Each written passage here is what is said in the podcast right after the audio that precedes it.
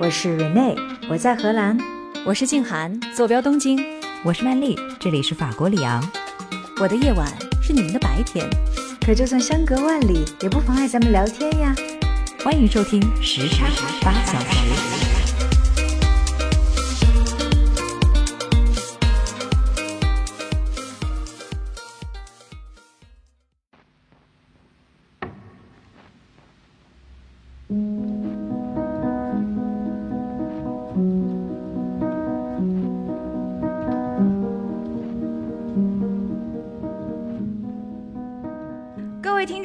大家好，欢迎再次做客时差八小时的欢乐时光。我是今天的当班主播，住在荷兰彩虹王国的 Rene。让我们首先隔空请出我的两位好搭档曼丽和静涵。Hello Hello，你又换名字了，又变成彩虹国度了。是的，我今天一定得给里昂找出一个名头来。欢迎大家来收听从里昂美食国度。的曼丽给你带来的播报，哎呀，可惜今天我们并不说关于美食的事情。是啊，那我呢是住在东京，今天呢东京正受到了十号台风的侵袭，我是住在今天受到十号台风侵袭东京的静涵。哇，给你们解释一下为什么今天我说是彩虹王国啊？因为荷兰雨多，彩虹多，其实不是，是因为每年八月的第一周啊，是荷兰的彩虹骄傲节，也就是说，案例呢这一周会有很多同志社群的庆祝活动，什么运河运河游行啦，街头派对啦，通常这个时候是整个阿姆斯特丹是一片粉红色的欢乐海洋。我还说呢，我开头还愣了一下，说彩虹还骄傲节，骄傲节，原来是这个意思。嗯，但是因为疫情，今年已经是第二年没有这种大型的庆祝活动了。尽管是这样，整个荷兰全国的街头还是到处都飘着彩虹旗哈，所以呢，也算是聊有庆祝的意味吧。但是就没有庆祝活动了，所以今天是彩虹王国。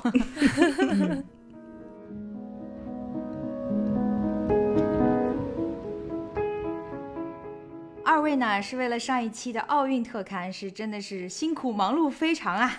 静涵是带着半个东道主的身份，给我们做了很多场的实时播报。嗯，而曼丽呢，作为上一期的主播啊，为了给大家呈现一个很好的作品，她是熬夜剪片子。聊完了奥运会，今天呢，我们就要转一个画风。今天我们三个人呐。要来当一下福尔摩斯，当一下费雪小姐。我们今天呢，要给大家讲讲几个当地的奇案故事。为什么我会想到这个话题呢？我们刚才说剩下的荷兰哈，本来应该是充满欢乐气息的季节，但是就在上个月七月份的时候，阿姆斯特丹最繁华的市中心呢，发生了一起震撼全国的枪击案件。哎呀，而受害人呢？就是荷兰当地最著名的一位犯罪调查记者，他的名字叫 Peter de Vries，彼得·德弗雷斯。七月六号傍晚七点的时候呢，德弗里斯刚刚接受完了荷兰当地电视台的一个采访，然后步行离开了演播中心。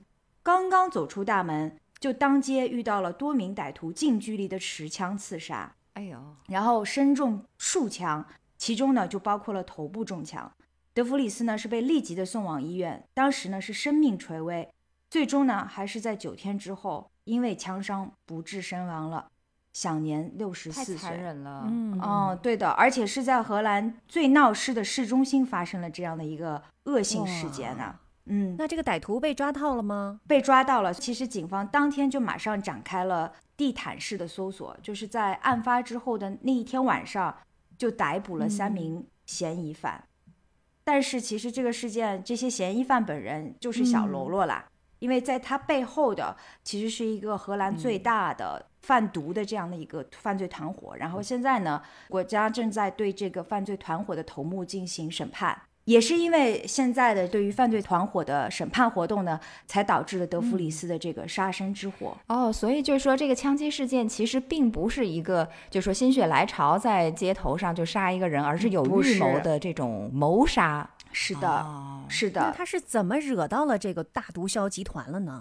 德弗里斯呢是荷兰最著名的一个犯罪调查记者，他曾经还因为揭露了荷兰青年在美国犯罪的这个事实啊，而获得了艾美奖，所以他是在全国是非常有名的、家喻户晓的这样的一个人物。哎，什么是犯罪调查记者？因为好像在我们国内这种类型的记者并不太多。犯罪调查记者呢，其实就是 investigatory journalist。德弗里斯呢，他其实就是一个独立的调查人。他不隶属于任何的新闻媒体呀，或者是报道机构。然后，由于他也有记者的身份呢，他会参与到各大媒体对于一些案件的侦查或者是报道的过程当中。也就是说，他呢是自己去做调查、写报告，然后通过各种新闻媒体的平台呢来发表他的各种调查结果。明白了，嗯。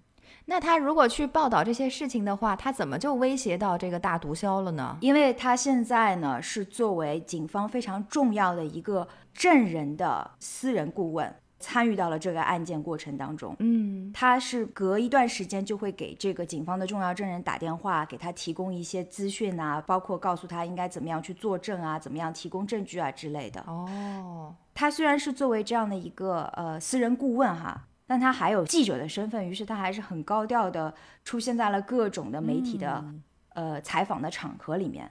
所以其实这件事件本身呢，也是在国内有很多的争议。很多人都觉得他作为重要证人的顾问的这种身份呢，就不要再在这种场合出现了。嗯，尽管呢，荷兰的警方早就提出来要对德弗里斯提供保护，但是呢，他还是觉得他自己。有一种 invincible，就是他不会被抓的那种感觉，其实还是挺 arrogant 的，对吧？他就觉得这是我的工作，我是一个正义的捍卫者，嗯嗯，还是保持着原来那种很高调的行事节奏。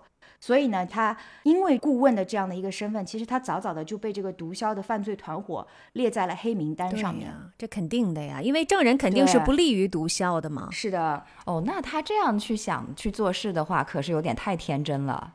以为毒枭不会 盯上他，把他怎么样？或者是有点太自信了，过度的自信，都是因为这种就是傲娇嘛，就觉得自己好像是不会被害的那种神之幼体，但其实根本就不是这样一回事情。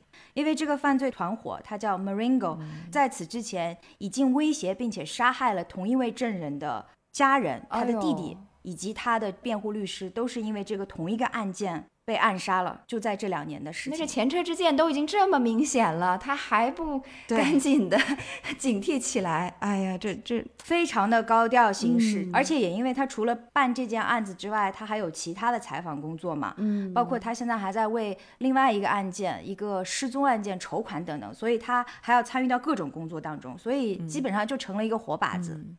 案件本身还是震惊了荷兰的朝野的，太恶劣了。你刚才说是在闹市区，然后三个人是三个人是吧？对，三个人，然后就是枪把他当众枪杀了，这个还是挺难以想象的。在我的印象当中，荷兰是不太会出现这种情况的。很安全，对，是的。有目击证人说，当时是听到了至少有五声枪响，而且是近距离的头部中枪。你想想看，感觉像《无间道》里的场景了，是不是？就有个人对着你的头这么来了一枪。哎呀，好凶残！而且就像你刚才说的，那真是成了活靶子了。然后案发当天呢，荷兰的看守政府呃连夜就召开了紧急会议，然后首相吕特呢出来是发表了电视讲话，说对于德弗里斯的这种袭击啊，不仅仅是伤害了一位勇敢的记者，更是对自由、对于新闻界的一种袭击。而舆论自由呢，其实是荷兰这个法治民主国家的非常重要的基石。我们都知道，西方人非常看重嗯舆论自由哈，而记者这种身份呢，也是舆论自由的这样的一个门面对吧？所以各方都出来指责，荷兰民众呢也是觉得罪案本身其实肯定是不可饶恕的。而也是因为这次德弗里斯被刺杀的案件呢，就让我想到了今天的选题。嗯，所以啊。我们仨今天就是要来讲讲那些具有巨大的社会影响力的重大犯罪案件，有的呢是已经被破获、尘埃落定的，而也有至今都没有能够盖棺定论的奇案。而这些故事的共同点呢，就是犯罪行为或者是罪犯本身对于社会以及民众都留下了非常深远的影响，即使是在事发后那么多年被提起来，仍然是让人唏嘘的。嗯好啦，那接下来我们就开始听故事吧。好的，那因为瑞内你刚才说的这个案子有点血腥哈，而且呃 感觉有有点怕怕的。我先说一个案子来调剂一下吧。这个案子子它本身其实特别的简单，甚至都有一点无厘头。哦，可是呢，它涉及的金额是巨大的，所以还是在法国人的心里留下了很大的震撼。话说，二零一零年五月的一个深夜啊，法国的巴黎现代艺术博物馆，它的窗户被打碎了，啊五幅价值连城的名画，包括有毕加索作于一九一一年的《鸽子与豌豆》，马蒂斯作于一九六零年的《田园曲》，还有这个莫迪利亚尼的《慈善女子》，乔治布拉克的《埃斯塔克旁的橄榄树》，以及莱热的《静物与吊灯》，都通通消失在了夜色之中。哇，那么巴黎市政府呢，事后是声称失窃名画的总价值约为一点二四亿美元。哇塞，但是，一些专家呢，他们给出的估价甚至还要再高出更高倍。些那么这一笔大案呢，是给艺术界造成了天价的损失。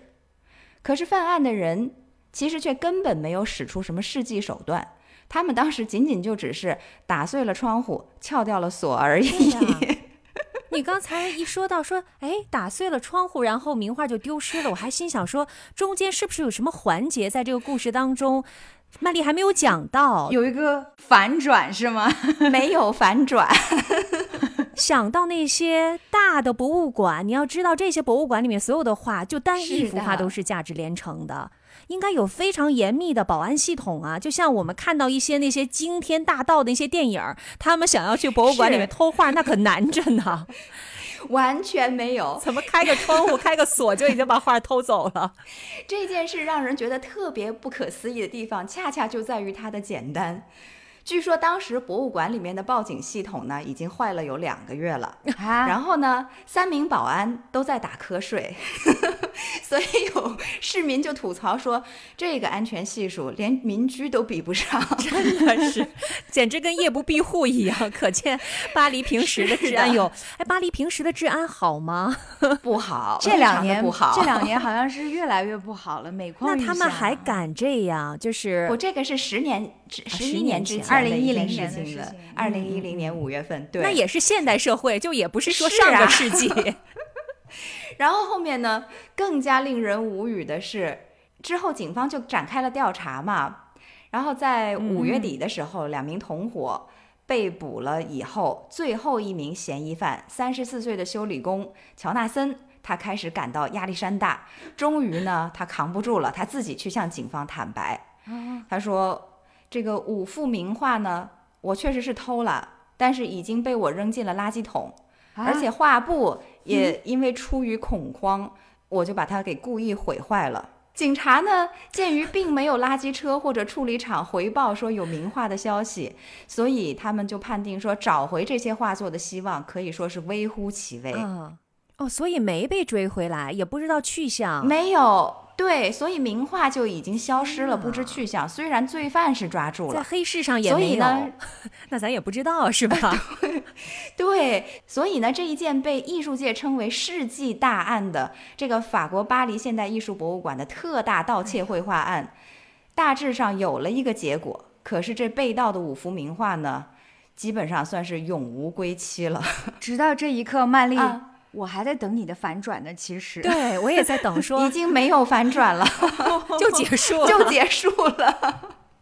所以你说说看，我们都知道法国人他的自由散漫或者说漫不经心是全世界闻名的哈，随性但是到了这个程度，对我也简直是匪夷所思了。如果真的像他们说的是是这样的话，这太可惜了。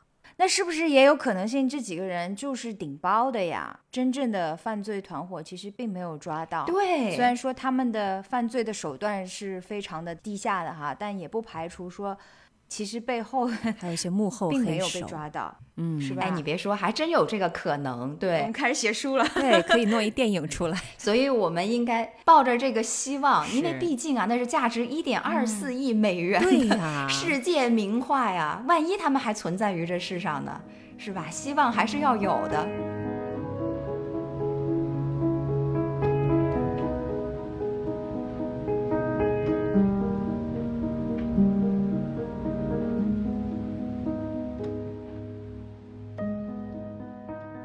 要说起这个疏于防范而给犯罪分子有机可乘的这个案件啊，法国可多了去了。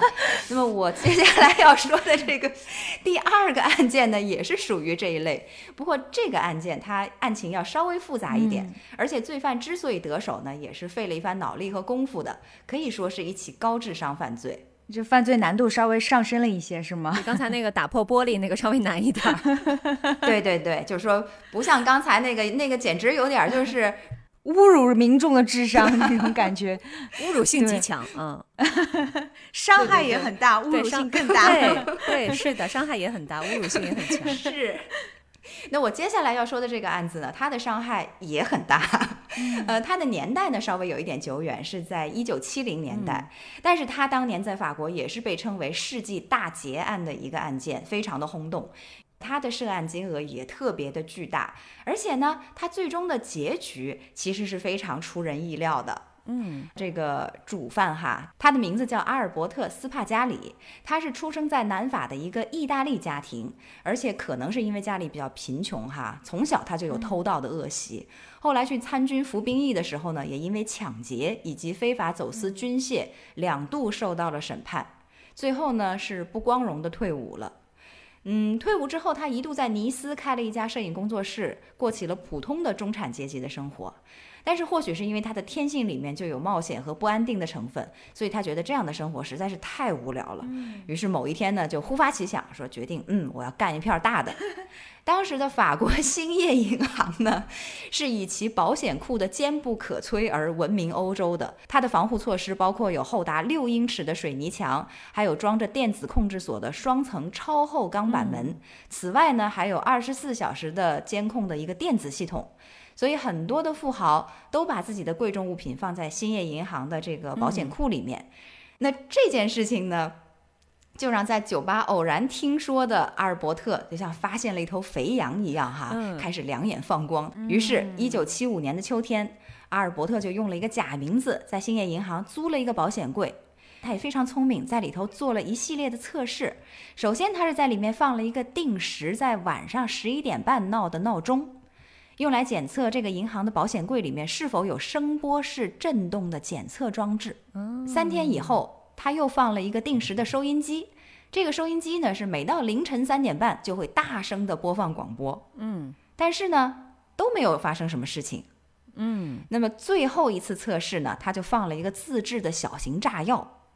等他两个星期以后再回到银行把保险柜打开查看的时候，他发现连保险柜都被烧得焦黑了，但是银行的保安以及业务人员却没有任何的反应。哦，就是那个真炸了是吧？他的那个小型炸药真炸了，对，但是没有人发现。对他所有的这些测试都是要测，就是说这里头真的发生了点什么事儿，人们会不会有反应？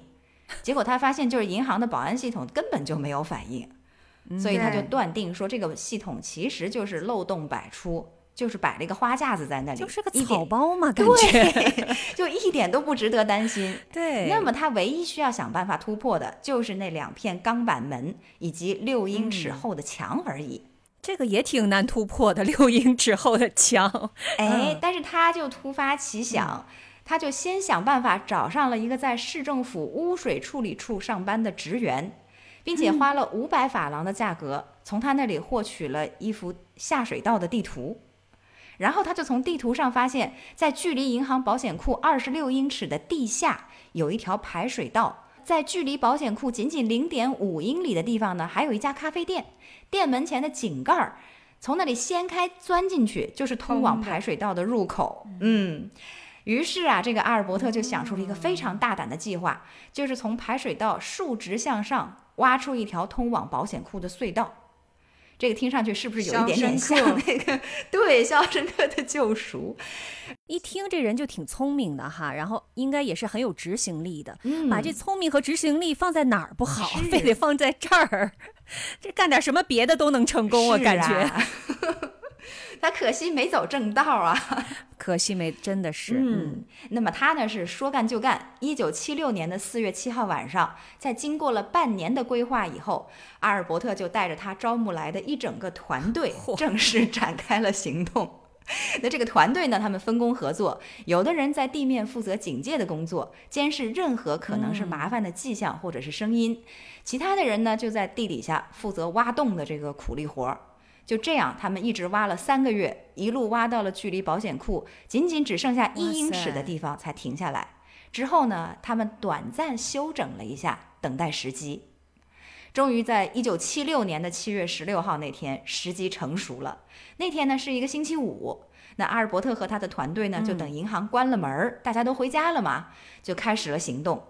三个小时以后，他们挖通了最后一英尺的土，正式进入了保险库。感觉像是落成典礼。哎，曼丽，这个一英尺有多宽呢一英？尺啊，嗯，一英尺其实和咱们中国的这个一尺差不多，不是很宽，哦，那其实也就这么，那是很窄，很窄。，对，它就只剩了最后一英尺嘛。它不能再往前挖，因为再往前挖就露馅儿了，对吧？所以只能停下来伺对，机。再往前挖就通了。看这个策划多么的精细。哇塞，然后呢，他们正式进入了保险库以后，这个时候团队的成员们就真正开始各司其职，大显神通了。原来他们当中有专业钻孔的人员，因为保险柜要钻开嘛，然后有珠宝鉴定专家。这还有电焊工等等来自各行各业的人才。焊工呢，负责的是把金库的大门从里面焊死，防止有人突然进来。嗯然后珠宝专家就负责现场鉴定保险柜里面的商品，哦给他们估价，确定是值钱的、价钱高的，他们才搬走。现买现卖啊！对，然后最搞笑的是，团队里面居然还有一名厨师，因为他们是整个周末都要在这个 这个保险库里工作，所以厨师专门负责大家在这个辛勤加班周末的伙食。我的妈呀，还可以点菜，说我来一个 炸薯条。就这样，反正他们花了整整两天两夜的时间，嗯把保险库里面所有值钱的财物都搜刮一空。这还不算完，临走前呢，他们还特别嚣张的在墙壁上写下了三行字：没有武器，没有仇恨，没有暴力。确实是这样。可怜的兴业银行哎，呢？可是我的我有一个问题了，你整个周末、啊他们这个又打孔，什么又又电焊的，就没有人发现吗？就说明没有人值班呀。对这，就是为什么他刚才做测试嘛。他做测试就是为了去看，就是到最后有多少这种控制其实是有效的，就是声音啊、电波啊，然后包括了大的那种爆炸，他最后不是都没反应吗？这就是他之前做测试的结果，就其实根本就没有人去管。的是的。嗯可是，哎呀，我还是觉得挺难以置信的，就是这钻滋，然后都没有人发现这个金库里面出问题了，这挺难以想象的，是？吧？所以我就说这个特别匪夷所思。现在黑客有一个很重要的理论，出问题的就是任何的 fail 的这种 system 都不是是因为设备，而是因为人，就是所有系统的漏洞，这最大的 bug 其实都是因为人的不作为对为。他这绝对是找到了这个人的盲点，就他们根本就太相信这个整套的这个保护系统太坚不可摧了，所以压根儿就没有想到周末要去看一看，对吧？哪怕留一个人看一眼，说不定都能发现动静了。那总而言之，就是可怜的兴业银行呢，是直到星期一上班的时候，发现保险库的大门从外面打不开了，这时候才知道出事儿了。然后根据银行事后的统计，总共有将近五千万法郎的财务遗失。那我顺便查了一下，五千万法郎是一个什么概念呢？即使我们刨去通货膨胀，当年的钱可能更值钱等等这所有的因素哈，五千万法郎也有三点五亿人民币之多。所以那是七十年代的三点五亿人民币呀、啊，对呀，所以这次失窃案一下子就变成了法国有史以来失窃金额最高的一起偷盗案。这么大的案子发生了，警方肯定要开始破案呐。这说起来，阿尔伯特他这次作案呢，真的是策划的非常的缜密，根本也没有留下什么破绽。所以警察们查了好久，案情都没有任何进展。直到三个月以后，你说这个警方没出息到了什么地步？不得已找到了尼斯当地的黑社会帮忙。结果是在黑社会的帮助下，最终警方从团伙当中一个人的前女友那里得到了消息，进而抓到了这个人。之后在审问之下呢，这名成员又把整个团队都给供了出来。警方这才最终得以抓到主犯。也行啊，反正不管怎么着也是抓到了啊。但是你说这是在黑社会的帮助下，这多么讽刺的一件事情！有的时候你这黑社会的耳目就更多，他们更容易多的嗯是。哎，这是为什么你们好像警方会都特别能接受这个事实啊？对，能接受。特别能接受。港片没有看过吗？都是有黑社会线人的，他们一般在黑社会都有线人的，对对对。但但我觉得这个是有点说不上台面的这种。那不会，不管是黑猫还是白猫，只要能抓耗子都是好猫，就是这种感觉。啊，好吧，对吧嗯说的有道理。嗯，好。那阿尔伯特他被捕以后呢，面对的是至少二十年的牢狱之灾。可是不管警方怎么审问，他就是不肯透露所有那些财物的去向。就这样又耗了一段时间。那么时间就来到了一九七七年的三月份。三月十号这天，阿尔伯特突然转口了，他说他愿意自首了。那么他画了几张声称是证据的图，来到了位于三楼的这个法官的办公室。可是谁也没有想到的是，就在他跟法官讲到一半的时候，这个阿尔伯特就突然冲向办公室的窗户，然后一跃而下。他先是跳到了二楼一个凸出来的、有点像个小屋檐一样的一个落脚点，缓冲了一下之后呢，又跳到了停在一楼楼下的一排汽车的某一辆的顶上，最后是顺利的跳到了街上。然后他就溜走了。对，你看咱们当时看一些欧美的动作片，什么零零七、什么 Mission Impossible 之类的，不是常常会有这种，就是从楼的外边踩着边框，然后跑一阵子，跳几下，然后就到地面就逃走了吗？就这种镜头。所以是可以发生的。哎，这个阿尔伯特真的，他就完全是跟演大片儿一样的，他就跳到了地面上。这个时候，只见旁边出现了一辆早已被他事先安排好的等待接应的摩托车。阿尔伯特就这样坐着摩托车扬长而去，从此消失在了众人的面前。我的妈呀！所以他要去法官那个房间也是安排好的。对，我觉得他肯定是有同伙已经从外面都观测好了。给他打探清楚了，然后让他按照这个路线这样逃。但是我真的很好奇，他到底是怎么跟外头的人通气儿，然后这样逃出来？五千万法郎啊，真是有钱能让鬼推磨啊，这什么人都能买通啊。也是哈，但问题他被关在看守所里面，是怎么跟外界联系的呢？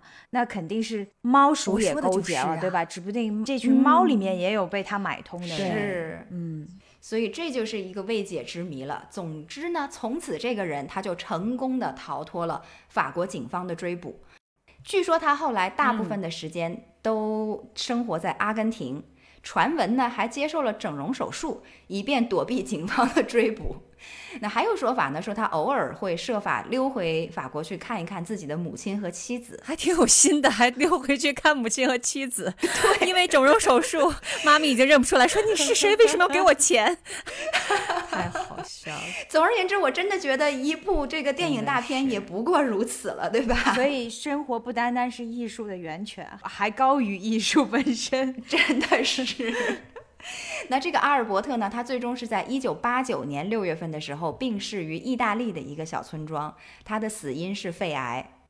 你都找不到他，你怎么知道他怎么死哎，他死了以后，估计这个身份终于就曝光了嘛，因为这个这个他也不用再隐瞒了呀。哦，是吧？而时至今日呢，兴业银行所损失的那五千万法郎的财物依然下落不明。肯定被他散掉了，都用掉了，估计。我估计肯定已经被他钱生钱了，对吧？现在就对五千万法郎，生钱可能，对吧？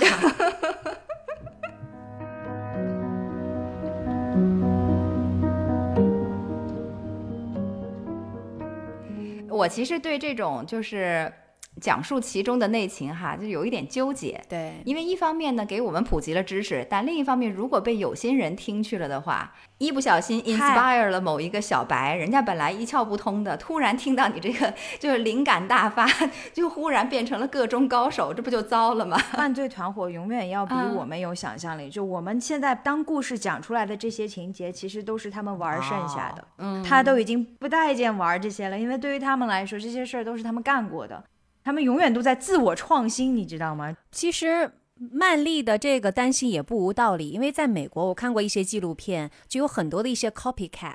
是就是比如说某某是一个杀人心这个犯，然后他被拘捕了之后，媒体就会把他的故事就搬上银幕了，然后就有一哦些人说，哎，那我就要模仿他的一些作案手段。我们行业里面有个叫 ethical 嗯 hacking，、就是对，跟刚才你说的阿尔伯特做的这一些测试很像，就是我们就是要看一下一个公司的安保系统是不是合格的，所以就会派我们的同事看看我是不是能够没有有效证件也进入到公司里面。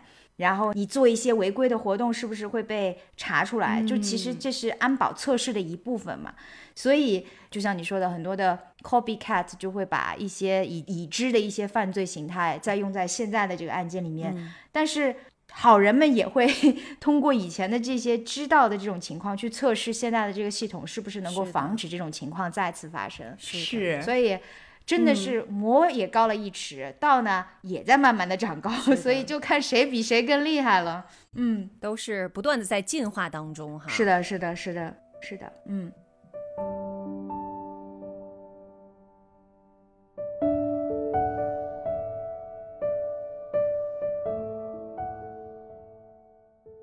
哎，那静涵呢？静涵今天要跟我们分享什么案例？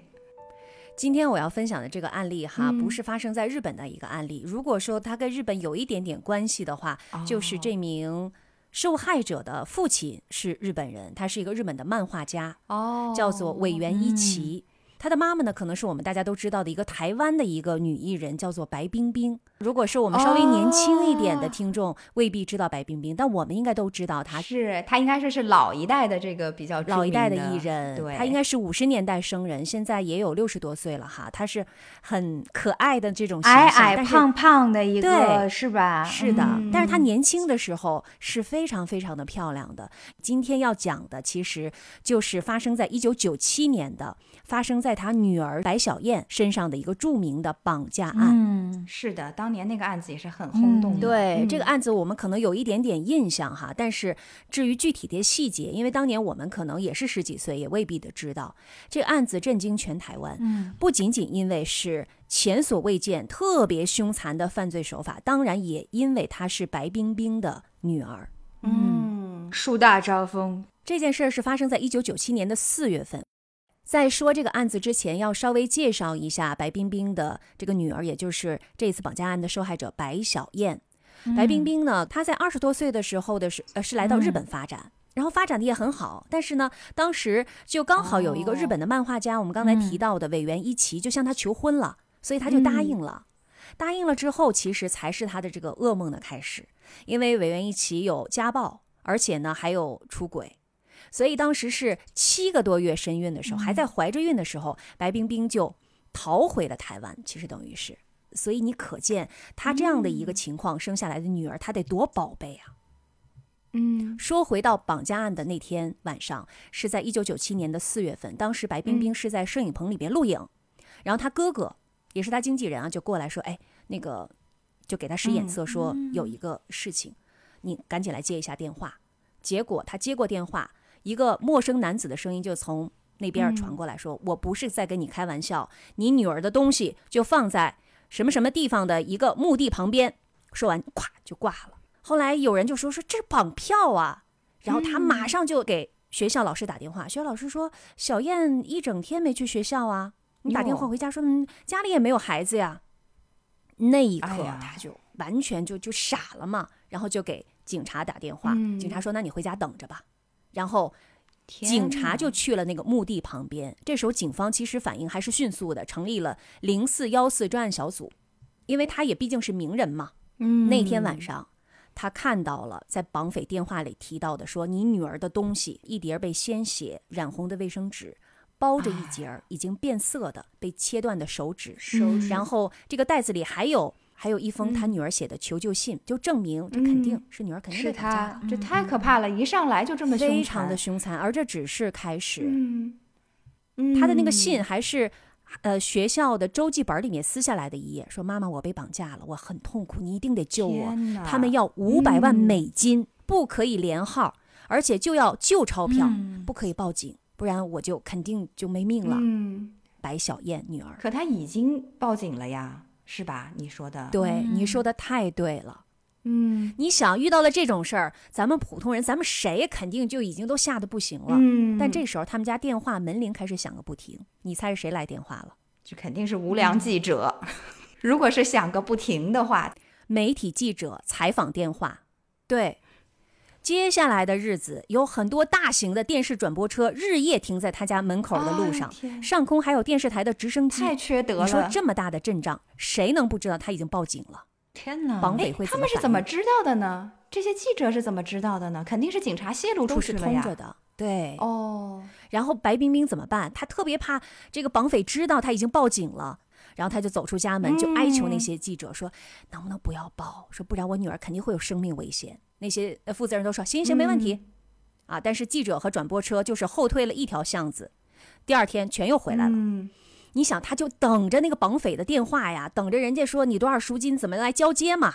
但是接到的却是媒体记者打探消息，有各种各样的采访的要求，嗯一天要应付一百多通电话。哎呀，这些简直就是帮凶啊！嗯，你想，这是生命线呀，但是这个生命线不停不停的有电话进来，然后一直占着线，他是接也不是，不接也不是，也不知道哪一通到底是绑匪打来的还是别人。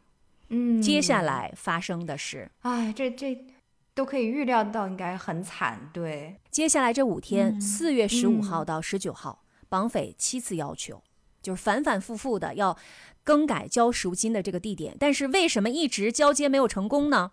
因为他们首先，白冰得确定说，我女儿有没有还活着呀？嗯嗯嗯，是不是在不在呀？撕票没有？所以他就嗯说、说你你能不能让我听听女儿的声音？然后就传来了一个成年女人的声音，念着什么《中国时报》嗯头条新闻这几个字。嗯白冰冰觉得这个不是他她女儿的声音，嗯嗯嗯不是她女儿的声音。但是这个钱也得准备啊，嗯，五百万的美金的现金，所以他们就白家人和银行的人员、八个人就连夜在那儿数美金。嗯然后白冰冰后来说：“她说当时在我的眼睛里面，像山一样的钞票，一想到这个钱的用途，我就觉得非常的肮脏，而且特别特别的恐怖。嗯当时他要去送这个赎金的时候，他就和一个警察就装成出租车的师傅跟他一块儿去送。不是到了那个交钱的地点吗？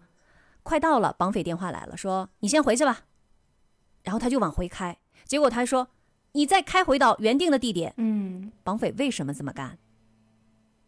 因为绑匪要确定他没有报警，嗯然后接下来，绑匪就给他打电话说：“嗯你是不是那个报警了？”他说：“我真没有，我真没有，我绝对没有。”一个男的在那怒吼说：“你果然你在那这这耍把戏，我看你就是不要女儿了，全都是警察，我们我们怎么来拿钱？”哦哦，他们还真是发现了，就发现说真的是发现了是警察。哎呀，那警察也挺无能的，他这些电话打进来，那证明绑匪是在一个能够看到一切的地方，他不能在周围的这种制高点找一下吗？就是他观测的到底在哪里？是的，警察好像在这件案子里面一点作用都没有起到且他们，非常的不讲究策略，那个时候可能也是是不是对是嗯是的，就是着急哈。你看还没有完，接下来绑匪说：“你这样，你赶紧再找一个行动电话，你记得你不能回家，赶紧过来给我们送钱来。”所以白冰冰就和那个装成那个司机师傅的那个警察，就在台北市区里郊区来来回回的往返。等通知呗，是吧？一直都没有成功，为什么？因为中途他们一直被记者跟踪。记者说：“嗯我们担心小燕的安危啊，我们也想来帮忙啊。哎呀，这真是成事不足败事有余的典型啊！” 是的，结果到四月十九号到四月二十二号，接下来的这四天，绑匪就没有消息了，完全没有联络他们。嗯，然后到了二十三号的晚上，这个时候他终于接到了绑匪的指示，说：“你到什么体育馆去吧。嗯结果到了时间这个地点，绑匪还是没有出现。啊！但是在现场呢，除了便衣警察，白冰冰就发现了很多的摄影记者。然后警察过去说：“你们赶紧走吧。”车走了，结果过了一会儿又回到现场。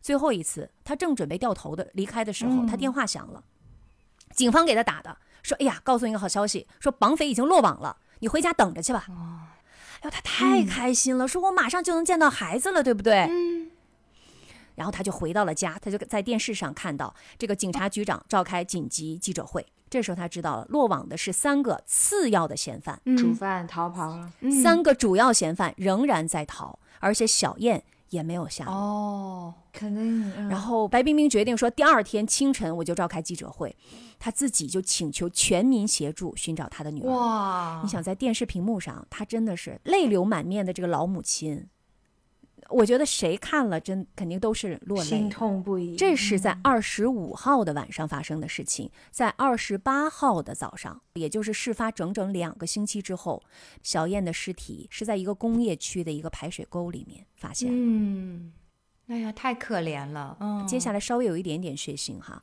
这个她的尸体全身都赤裸着，然后小手不是缺了一截吗？脸部因为被殴打完全变形了，根本辨认不出来了。腹部也有多处的淤伤，这是被踢踹的一个痕迹，而且身上绑了六只大榔头，最重的有六点四公斤，嗯，绑在脖子上、脚上、腰上，就是为了嗯确保这个尸体永远沉入水中。嗯，说多恶劣呀！后来呢，法医呃检验之后就发现哎他的死亡时间是在之前的八到十天，死因是头部、腹部受到重创，然后导致他的那个内脏大量的出血，后来又被勒死的。也就是说他受了很多的苦。对的，死前被虐待哎，可是照你这么说，他即使死了以后，绑匪还在继续要钱，对吗？是的，也就是说，对，就是早就撕票了。其实、嗯是的，嗯你们都说的特别对。后来证实，这个嫌犯他一直没有办法顺利的拿到那些赎金，所以心里就恨呐。于是他们回到了那个藏匿的地方之后，就对小燕开始施加暴力。然后在四月二十号那哎天，小燕嗯就已经去世了。第二天，他们就已经弃尸到这个大排水沟里面，嗯所以嗯特别特别的恶劣。最后主犯被抓到了吗？哎呦，瑞内问到了一个非常非常重要的问题，就是主犯如何落网的。你看啊，前面咱们说了，这个媒体大战让这个白小燕案成为全台湾的一个公开的秘密了。什么有卫星车的采访车，空中还有直升机，而且这个媒体还有电子监听设备拦截警方的行动通报。所以警方的行动通报，他们为什么那么清楚啊？这就是原反。侦查机构 他们有这对本事把这个犯人的这个联系网络给弄出来呀、真是的。是啊，套一句现在的话来说，就要问了：人血馒头好吃吗？这真是媒体在人家的痛苦之上进行了一场狂欢，简直是。你知道这个呃高价值的犯罪新闻，让这些媒体完全漠视人质安全，然后完全漠视家属的立场。人家属已经明确说了，你不要报道，对吗？以及警方办案的私密性，其实这是有悖于职业道德的，我觉得。这绝对是有悖于职业道德的嗯啊！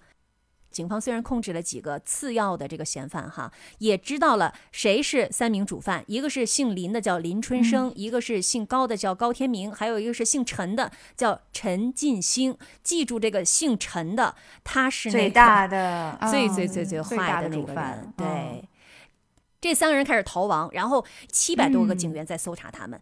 这个过程当中发生了多次枪战，还发生了两起绑架案，还有一起三人命案，还有很多起的性侵的案件。这个陈进兴后来他说他犯下了十九起强暴的案件。长叹一口气呀、这个案子真的是长叹一口气。嗯，然后在八月份的时候，警方就接到了这个报案，就说这三个人在哪儿哪儿哪儿，然后他们去去到了台北市五常街，就和他们发生了激烈枪战。哎然后当中的一个嫌犯林春生自杀身亡。当时是警方派出了八百多名警力在当地逐户的搜索另外两个人，但是都没有找到。嗯这场五常街枪战，台是台湾电视台第一次现场直播枪战场面。我的妈呀，这真是当一部剧来拍了，这，哎是？吧？啊，既然他可以现场直播这个枪战，就证明一定是有记者在现场吧？那就证明在警察其实发生枪战的时候，他肯定是有一点点不敢完全放开手脚的，因为他这儿有平民，他要保护记者的安全。所以其实后来，呃，这个警察也说，当年为什么这些嫌犯会一再的，就是他们抓不到，也是因为现场记者的原因。啊，这两个人不是又继续逃了吗？到了十一月份的中旬，这两个人和警方再次发生枪战，高天明举枪自尽。这个时候已经十一月份了，就距离绑架白小燕已经过去了七个月了。而这个时候还有一名主谋在逃。大家想，如果是他孤军奋战，是不是觉得他就只能束手就擒没有？然而并不是这样，是吗？然而并不是。就在十一月十八号的时候，这个陈进兴。他去了南非大使馆的官邸，劫持了南非派驻台湾的一个武官以及他们的家人。哎呦天哪，他怎么这么大能耐？他一个人能劫持一家人，我也是服了。还是一个武官。嗯，这就是一个坏人，这就是一个坏人。他劫持的目的是什么？他是为了寻求庇护吗？还是只是纯粹？他劫持的目的就是他不想像他的另外两名同伙一样，就是举枪自杀。他希望警方可以逮捕他，让他有一个到法院去公平被审判的一个机会。他希望他还能够表达一些诉求。那他自首不就行了吗？哎，对哦，所以说他就是个坏人呢。还搞出了个外交关系，等于是因为还是南非，更加恶劣了。是的，是的，他就把他们这个一家五口就给劫持了。其实呢，他自己早就知道我这条命肯定是留不住的。然后他后面很多的陈述当中，他也说，警方肯定会不惜代价，就是逮到我，甚至击毙我。其实他就是希望有一个上这个审判台的机会，而且他知道绑架外国人，这个台湾可能也是丢不起脸，他或许还有点机会在死前提一提他的诉求。而且当局可能还得听，不听还不行，是吧？那他要诉求什么呢？对，还想出名是吗？就是只要出名就行，不管是名垂千史还是遗臭万年，反正我出名了。现在大家都记住这个人的名字。对呀，也许有一些机会呢，比如说判他是死刑，但是也许有一些机会呢。而且他可能活的时间就更长一点。台湾媒体在这其中真的起到了非常糟糕的作用。然后就是在劫持武官的过程当中，然后法新社的记者，哎，法国记者无意当中知道了大使家的电话，然后就打电话来想得到第一手消息。这个陈继兴一接电话，哎呦，真的就来劲儿了，就开始打开话匣子说我的诉求是什么什么什么。他就缺这样的一个舞台来表现他自己。法新社这个记者立刻就把他的诉求告诉警方了，而且半个小时之内就已经透过国际新闻向全世界发布这个采访报道。你想，法新社记者知道了官邸电话了吧？那其他别的报社 也肯定就知道了呀。所以接下来一堆的台湾的报社和电电视台就开始给这个官邸打电话，这不就变成现场的记者招待会了吗？这 啊，你说的特别对啊。接下来联合报的记者就开始进行电话采访了，据说进行了两个多小时的电话采访。天哪！陈进兴，你想他多想得到这样的舞台？这等于是成在他临死之前成全他了。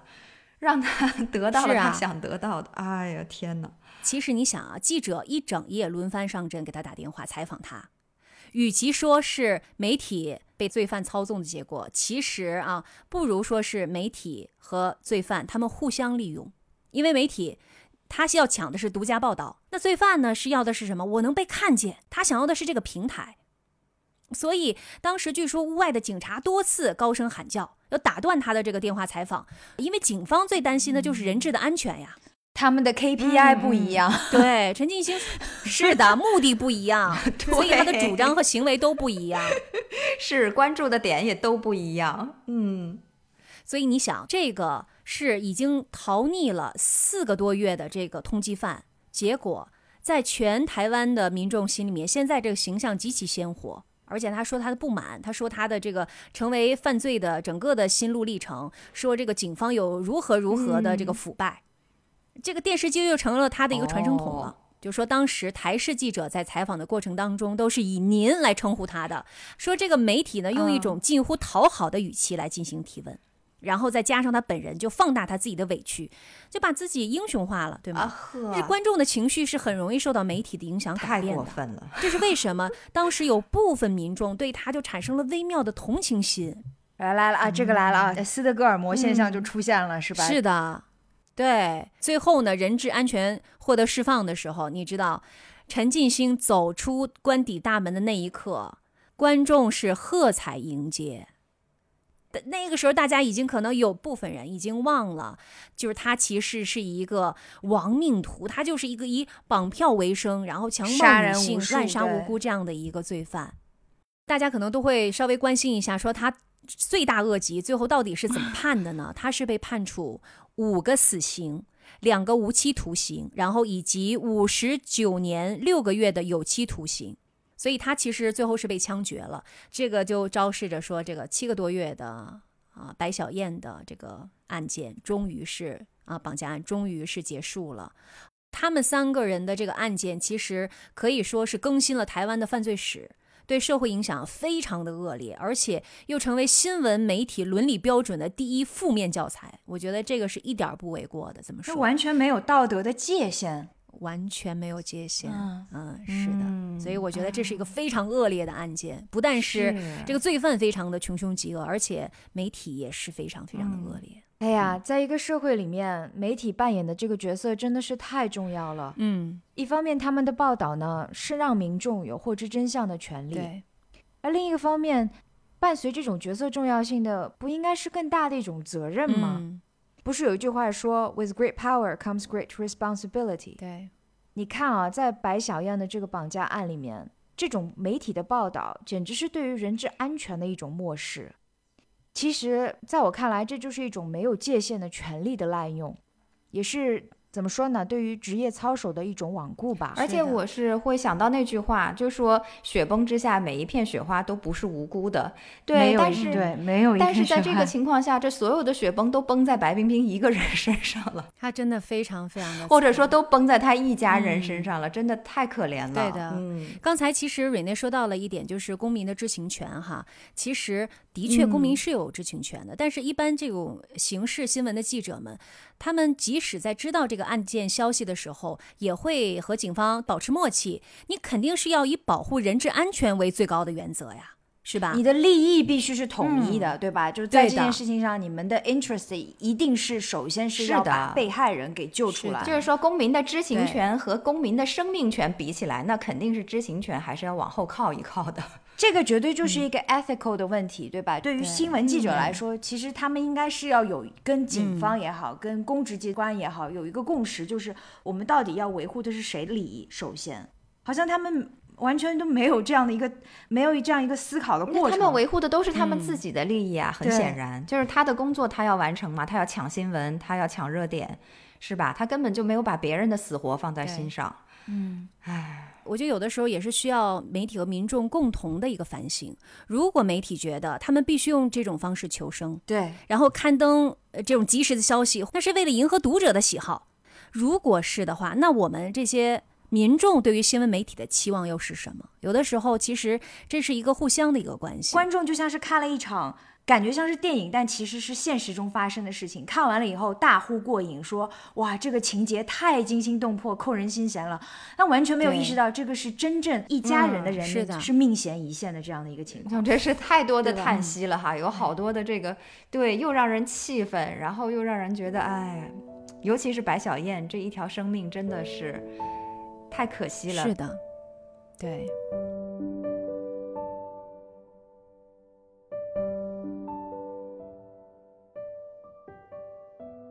好啦，我们刚才的气氛聊的稍微的有一点点沉重哈，嗯，那我接下来呢就要给大家介绍一个不那么悲伤的一个案件。我接下来也要讲一个关于绑架的案子，而案件的主要人物呢，就包括了我们在节目开始的时候介绍的那一位被当街刺杀的这个荷兰的犯罪记者德弗雷斯，嗯，以及呢，接下来我要介绍的这位荷兰的教父。他的名字叫做威廉·赫兰德。嗯，这个案子呢是发生在了一九八三年十一月份，一个五人的犯罪团伙绑架了当时喜力啤酒集团的大老板 Freddie Heineken 弗雷迪·海尼根。这个呢就是在荷兰的犯罪史上留下了辉煌一笔。这个辉煌是一个讽刺的说法啊，打引号的。对对对对对，就是喜力啤酒大老板的绑架案。这个案子呢，也是耗时了整整十一年才最后结案。因为这个五人的犯罪团伙的最后一名逃犯呢，是一直到了案发之后的第十一年，也就是一九九四年的时候，才在巴拉圭落网归案了。而这最后一名逃犯被抓到的原因呢，其实就是我们刚才提到的这位犯罪记者德弗雷斯追查的结果。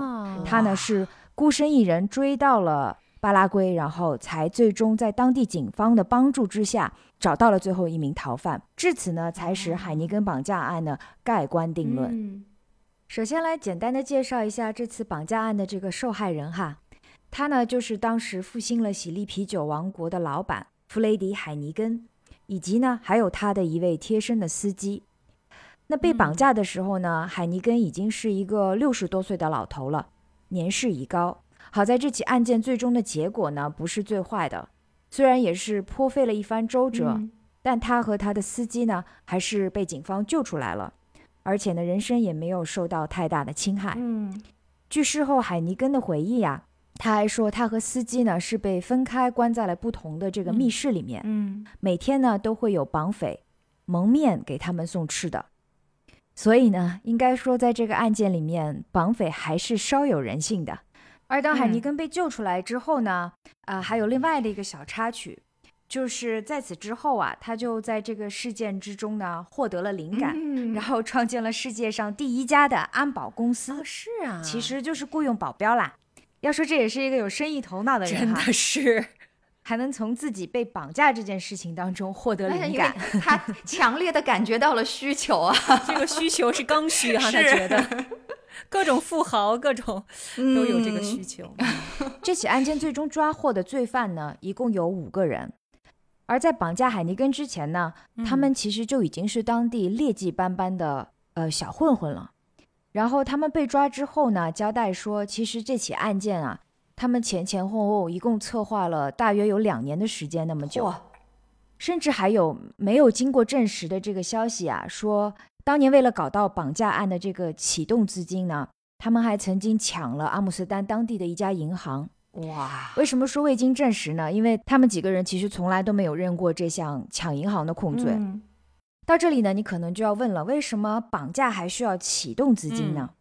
那说起来呢，就要讲到海尼根提到的关他的那个密室了，因为它是特别定制的。嗯 他们呢，其实是把海尼根呢绑到了阿姆斯特丹人烟稀少的一个港口区里面。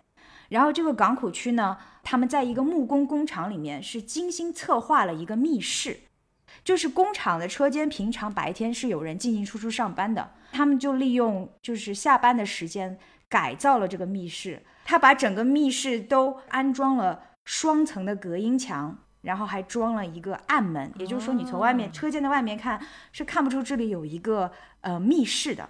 这说荷兰人这个能动手能力工巧匠，强动手能力强。嗯，都用在这个上了。你说他有这点本事，他把它干在正事上面，什干点什么不好？咱们刚才说的这几个 恶劣的罪犯，哪个不是这样？都是这样，是的。绑架当天晚上呢，他们看到海尼根和他的司机从办公大楼里面走出来，五个人就从一辆伪装的大巴士里面跳出来，把他装进去，很快的运到了港口区的他们安装的这个密室里面，然后呢，马上就发出了要求赎金的这个密函，要求的这个赎金呢是当时是价值最高的，是三千五百万的荷兰盾，约合嗯。一千六百万今日的欧元。那、按照今日汇率的话呢，也就是一点二亿人民币。你想想看，是一九八三年的时候，都是巨额数字，而且当时人民币跟荷兰盾的汇率肯定比现在要高很多嘛，对吧？嗯，那这个案件呢，家属也报警了，警方呢是极力的反对家属去筹集这个赎金，然后付给绑匪的。但是跟白冰冰的案件不同的呢，是家人筹到款项之后呢，付钱了。哦，可是付完钱之后呢，海尼根并没有被释放。就他们最后呢拿到了家属给他们的三千五百万荷兰盾的赎金之后呢，他们的意图是准备释放海尼根的，嗯嗯，然后他们也准备好了要把海尼根被藏匿的地址去告诉家里人。啊但就在他们准备去告的这个过程当中呢，警方开始对他们展开了追捕，他们就开启了他们的逃亡生涯。啊，结果可怜的老头儿就一个人被扔在那个小黑屋里了，所是吗？以一直没有被放出来吗？大家以为这个案件就是这样子的，但其实海尼根获救以及最终案件侦破的线索都来自于一条匿名的线报。而且由始至终，警方直到今日也没有公布这条匿名的线报到底是来自于什么样的人，出于什么样的情景。也就是说，其实是一个谜案。但是呢，最终警方在这条密报的这个 tips 之下呢，还是找到了这间密室。然后警方就摸了半天，说这个门到底在哪里？他们不是把海尼根关在密室里面，然后会有一个监控系统听密室里的情况吗？警方是找到了那个系统之后才知道，啊，原来海尼根是被关在了这个地方。然后把他给救了出来。哦，啊，那至那至少，所以老头是性性命无虞了，那还不错。对，结局还可以。对对对，嗯，性命是保住了。好啦，那接下来呢，我们再来说说这个案件的几个主要犯人哈。那刚才提到最后一名罪犯呢，其实是在案发十一年之后才在南美的巴拉圭被抓获了。嗯，而案件的两位主犯呢？他们的名字叫做 William Hollander，威廉·赫兰德和 Cole van Hout，凡浩特。那这两个罪犯呢，其实是在案发之后的第二年，也就是一九八四年呢，就在法国巴黎被抓获了。赫兰德和凡浩特呢，除了是从小玩到大的一起违规犯事的这个好朋友之外呢，其实还有姻亲关系。凡浩特呢，其实是啊赫兰德的妹夫，也就是说他娶了他其中的一个妹妹。赫兰德的爸爸呢，其实一直是喜力啤酒的一个员工，他是在嗯喜力啤酒的工厂里面工作的。但是后来呢，因为酗酒就被开除了。嗯，家里面唯一的一个经济源头被开除了以后呢，就导致了赫兰德从小到大对于喜力都有一种恩怨情仇纠结在里面。哦，所以有点怀恨在心是吧？对对对。然后据他们家人回忆呢，就是说他们的家庭生活其实一直都是生活在喜力啤酒这个。大商人的这种阴影之下的，这也是铸就了他之后准备去绑架这个大老板的这样的一种心啊。嗯，当年他们绑架了海尼根，并且呢，也是收到了这个赎金之后啊，觉得美好的生活就此开始了。但是呢，由于警方收到的匿名的线报呢，就开始对他们进行了全城搜捕，甚至是全国的搜捕。然后案件的两个主犯赫兰德和凡浩特。在警察对他们发出了通缉令之后，他们就逃到了法国 啊，而且是藏匿在了法国。哎，是法国的警察这么菜，他们来了肯定就找不到他。哎，他们是其实，在一年之后，也就是一一九八四年的时候，就被法国当地的警察给抓到了。那怎么后来又逃了呢？嗯，主犯这两个人是第二年就被抓到了，再逃的是另外一个另外一个犯人。哦哦哦哦，好的好的，他们俩被抓了，但是。因为法国跟荷兰当时的引渡条例是没有像现在，就是现在因为是欧洲一体化，你就抓了就直接送回来就行了嘛。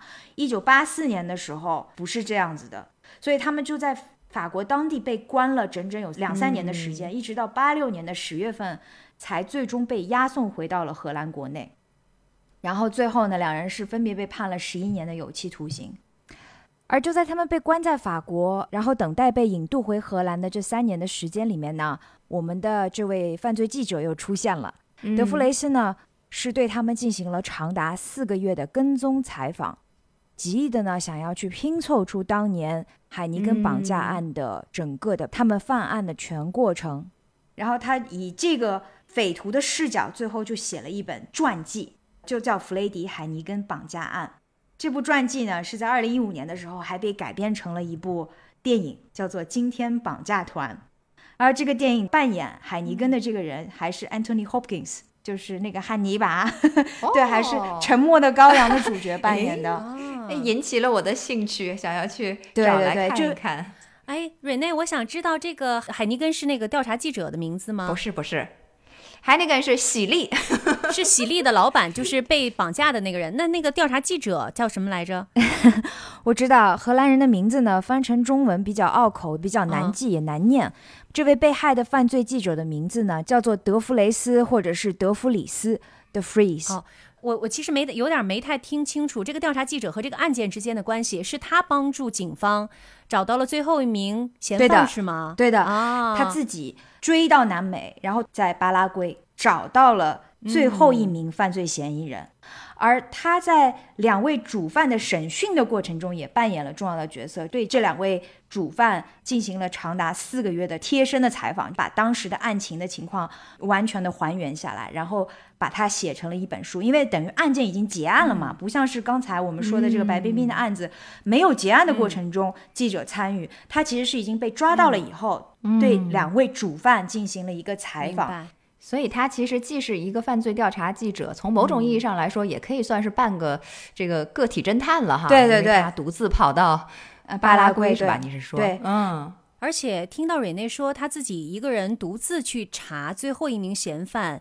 在逃到哪里的这个线索，其实可以看得出来，这个人他的确是非常非常的勇敢。这也是为什么这次节目一开始的时候，人家就说他有点好像不管不顾的，自己就非常高调。对对对，啊，自信嘛，也基于他所有的这些经历。嗯，是和他的性格，也是他后来就有点过度了嘛。就是虽然勇，但是不可以鲁。他到后面就就稍微有一点鲁莽了，感觉。这真的是一个英雄式的人物哈。有些英雄可能也会孤胆自傲一些，对对。这但是这也是英雄的宿命。哎，是你说的对，曼丽。但他如果不是这么鲁的话，他可能前面也侦破不了，或者他自己也找不到这样的一些最后的嫌犯。他这就是他的个性，真的是宿命。没错，没错，非常同意。嗯，但故事还没有完全的结束，因为这个赫雷德和凡浩特这两个主犯啊，他们不是被判了十一年的刑期嘛？也就是说，之后在九十年代末的时候就被放出来了。这两个人并没有因为这个案件呢，成为了人人喊。打的老鼠，而是在刑满释放之后啊，在犯罪界被奉为了神。其实当时的三千五百万荷兰盾，也就是一点二亿人民币的这个赎金啊，从来都没有被追回过。这五个人其实是都没有讲这些钱到底去了哪里。然后他们呢，是用自己在监狱期间整合的这个资源啊，以及那些没有被供述出来的这些赎金，在出狱之后啊。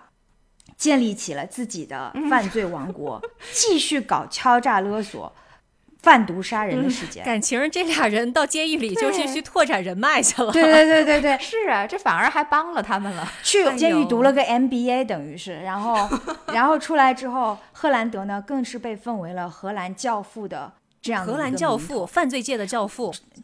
对对对，听上去好像觉得这个是不是有点戏剧化哈？但事情是这样的，就是这个凡浩特不是说了是他的妹夫嘛？二零零三年的时候，凡浩特被黑吃黑的暗杀了，一直是到二零一八年，也就是最近几年的时候。司法机关才最终查出暗杀他的其实就是荷兰德。嗯，当时凡浩特被暗杀的时候啊，这个葬礼是颇有黑手党主要成员的这个气度。据说他当时的灵柩是用了八匹荷兰的高头大马牵着，然后后面呢跟了十五辆白色的 limousine 豪华轿车，就是这样在堂而皇之的在阿姆斯特丹的街头这样的列队给他送行，而且。办这些事儿的其实就是赫兰德本人，也就是说，先是暗啾啾的找人杀了他，然后呢，再给他办表面上风光大葬。这是二零零几年的事儿，Rene。二零零三年的时候。哇塞，二零零三年，二十一世纪的荷兰还有这样的事情？是的，是的。所以你说他们的这个做派跟《教父》三部曲这部电影的故事到底谁是鸡谁是蛋呢？你也不知道，对不对？嗯。然后还有，二零零六年的时候，荷兰最大的一个报纸啊，就爆出来消息说，其实当年赫兰德等人想要绑架的，还不是席利的大老板，他们其实想要绑的是更大的一个目标——皇室成员，伯纳德亲王，现在的国王吗？没有，现任国王威廉亚历山大的外祖父。哎呦喂！可是皇室有钱吗？对哦，皇室有钱啊，也有钱，皇室有钱，皇室有钱哈。但不知道为什么最终他们绑的是喜力，这个就没有说了哈。但是是当时荷兰最大的《荷兰邮报》报出来的，所以这个消息的可靠性还是非常的高的。嗯，啊，那现在这个人依然是荷兰最大的黑社会头目之一吗？接下来我要说的就是这个故事了。他进出局子是家常便饭，但是对于这种教父来说，他在里面还是在外面没有太大的区别，他是依然犯事儿的嘛。但是，一直到二零一八年。他被抓这件事情也是很传奇，最终让他再一次锒铛入狱的原因，其实是因为他的妹妹，他有两个妹妹，其中一个呢就是我们刚才说凡浩特的妻子，然后他还有一个更小的妹妹。这个更小的妹妹本人是一个刑事律师，哦，他妹妹把他抓进去了吗？对他妹妹去看守所里面看他哥哥的时候，身上就带了窃听器。然后呢，就在跟他交流的这个过程中呢，他哥哥最终是就等于是对着他妹妹认罪了嘛，就把他自己犯罪的这个过程给说出来了，包括杀掉了自己的同伙以及妹夫范浩特。然后他的妹妹最终是拿着这个证据呈堂。才使得他最终定罪。二零一八年、二零一九年的时候呢，赫兰德是因为他妹妹的这个定罪的证据呢，是获得了终身监禁的这样的一个刑罚。荷兰没有死刑，没有死刑，荷兰没有死刑。更具有戏剧性的，就这一家都是人物啊。这个妹妹呢，因为她在这个案件中起到了这样的一个关键的作用。他一生都是警方证人保护的这样的一个目标。现在你是在任何的地方都找不到这个人的。然后曾经就有个英国的记者对他妹妹进行了采访，然后他妹妹呢就打开了一个抽屉，抽屉里面全是假鼻子、假耳朵，就是他只要是出行都需要易容，他没有整容，但是他需要易容的。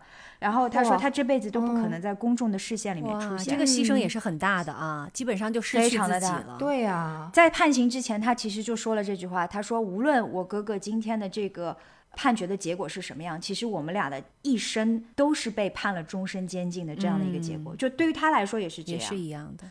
是的，那他可真是大义灭亲啊！这把自己都搭进去了啊。但其实他还写了一本书，他这本书的名字叫《犹大》。”你记得吗？就是在圣经故事里面，就是说，就是出卖了耶稣的那个犹大，所以又把犯罪教父的这个形象给给定下来了。怎么又高大化了？所有人都觉得这就是一个被神化的一个犯罪的形象。然后他妹妹又自称是犹大，即使他是大义灭亲，但他其实是等于像背叛了耶稣那样的背叛了自己的家族。嗯。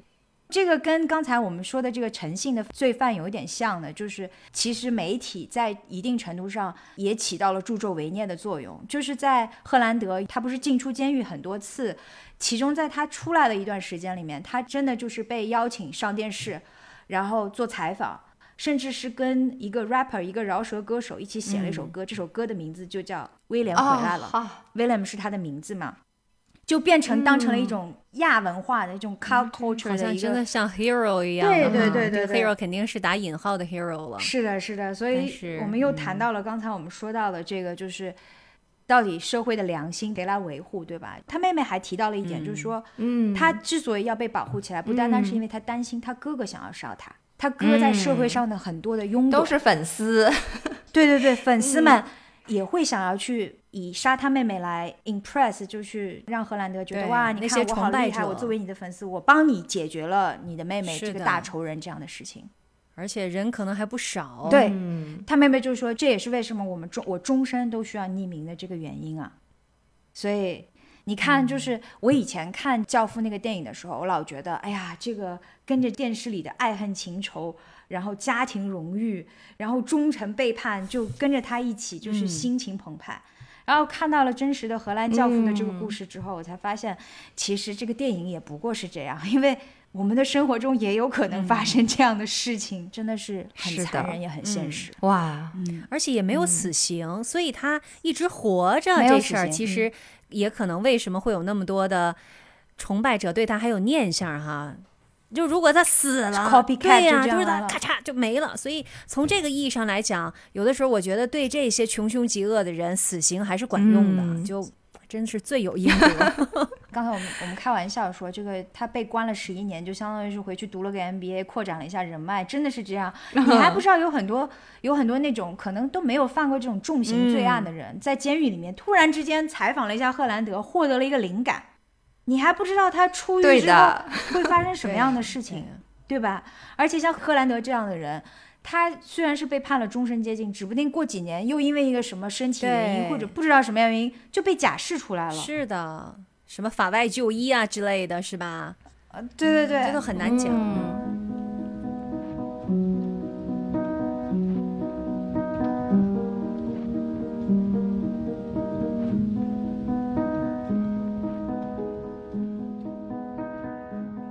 们呢这期节目不是为了说什么大道理，就是想讲几个 有点谈眼落睛的这个案件故事。我这一整个这个谈话的心都揪着是吗？对，这心情跌宕起伏的，就跟着你们的讲述。哎呀，这真是。看了好几场的大戏，感觉今天真的是整个录制过程当中心情是跌宕起伏的不说，而且有的时候感觉好像有一种，有时候我有一种愤怒的这种情绪，不知道你们是不是也有哈？因为这些案件的这些罪犯，其实对他们的受害者的家庭啊，然后受害者本身啊，对整个社会可能都构成了很多的一些影响和伤害。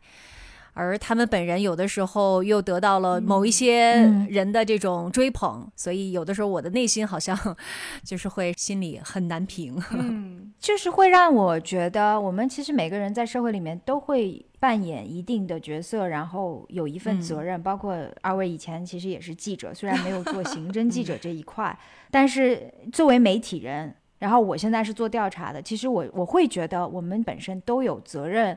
去树立一个正确的 价值观和道德观，对吧？是的。就像曼丽刚才说的，雪崩来临之前，没有一片雪花是无辜的。在我们看这些事心生愤怒的同时，其实我们也可以思考一下，我们到底在这样的一个故事当中扮演了一个什么角色？不是在我们身边哈，但是就是我们怎么看待这个事情？我们怎么样去跟周围的人讲？我们怎么样去让？就是整个社会能够更加正确的去看待这件事情。是，我是感觉我们一个是身为这个自己的本职工作，我们当然要把它做好。但是另外一方面，真的你如何去协调你的工作和现实生活当中各方面涉及到的人物的利益，就是你要保护他们，利害你不能说把别人置身于危险，甚至是这种就是生命的危险当中，对这种是绝对不行的。只顾眼前利益，对对对对，嗯。我们也感慨一下哈，这个太平盛世真的是来之不易呀。对的，今天讲的很多的案子，其实年头并不是很久远，比如说两千年。不过我感觉我们讲出来的有一些案件，其实对于后世，就是说如何去建立和健全相关的法规，更加有效的保护这个受害者还有当事人，还是起到了一定的作用的。对，是是是。借古讽今嘛，我们总要从历史当中学到一些什么，是吧？也珍惜各自美好的生活。对对对，是。然后最后呢，愿你的世界里面没有罪恶，没有黑暗，一直都阳光灿烂的。吃嘛嘛香，有事没事呢 都能偷着乐。对呀，已经立秋了，来贴点秋膘哈。最近是贴秋膘的好时光。已经要开始贴了吗？刚刚比基尼的身材，马上就贴秋膘。算了，比基尼今年因为疫情太严重也没穿上，直接就那个边儿也没有减下去，就直接可以再贴点边儿。好啦，我们这一期的时差八小时呢，时间又差不多了，谢谢大家。非常耐心的听完了我们讲的这些故事哈，嗯，期待我们下一次再跟大家聊天。我是住在荷兰阿姆斯丹彩虹王国的 Rene，我是正受到了十号台风侵袭的住住在日日本东京的金涵。我们下次再见。我是住在美食之都里昂，但是现在正饿着肚子录节目的曼丽。那么我马上待会儿搁下话筒，我就要去吃东西啦。大家，我们下一回再继续聊哦。嗯，下次再见，大家吃嘛嘛香，拜拜，拜拜。